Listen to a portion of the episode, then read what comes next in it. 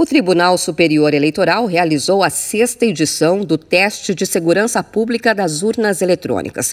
Os testes foram feitos com brasileiros maiores de 18 anos com algum conhecimento de tecnologia que se candidataram em 2021.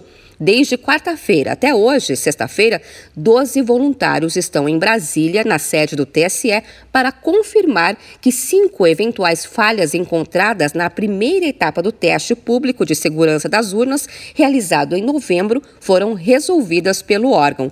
Durante os três dias, esses brasileiros vão verificar se o Tribunal Superior Eleitoral conseguiu barrar a chance remota do envio de boletim de urna sem criptografia que são códigos, e o acesso à rede de informática do TSE. Eles vão verificar também se o tribunal tornou impossível a instalação de monitor de pressão de teclas nas urnas e vazamento de áudio para eleitores cegos. Segundo o juiz substituto do tribunal, Sandro Vieira, para a realização desses testes de confirmação de segurança das urnas, algumas barreiras foram retiradas. Eu quero ressaltar aqui que este ambiente do TPS ele é um ambiente em que o TSE favorece o trabalho dos investigadores.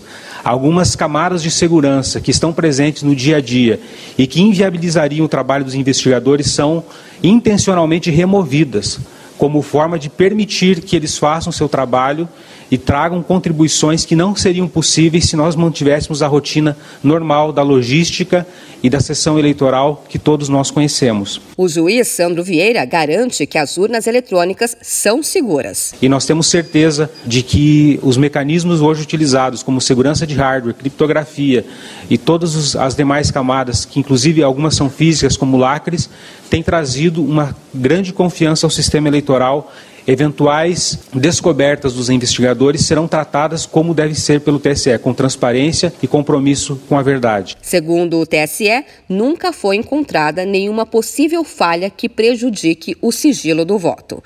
De São Paulo, Luciane Yuri.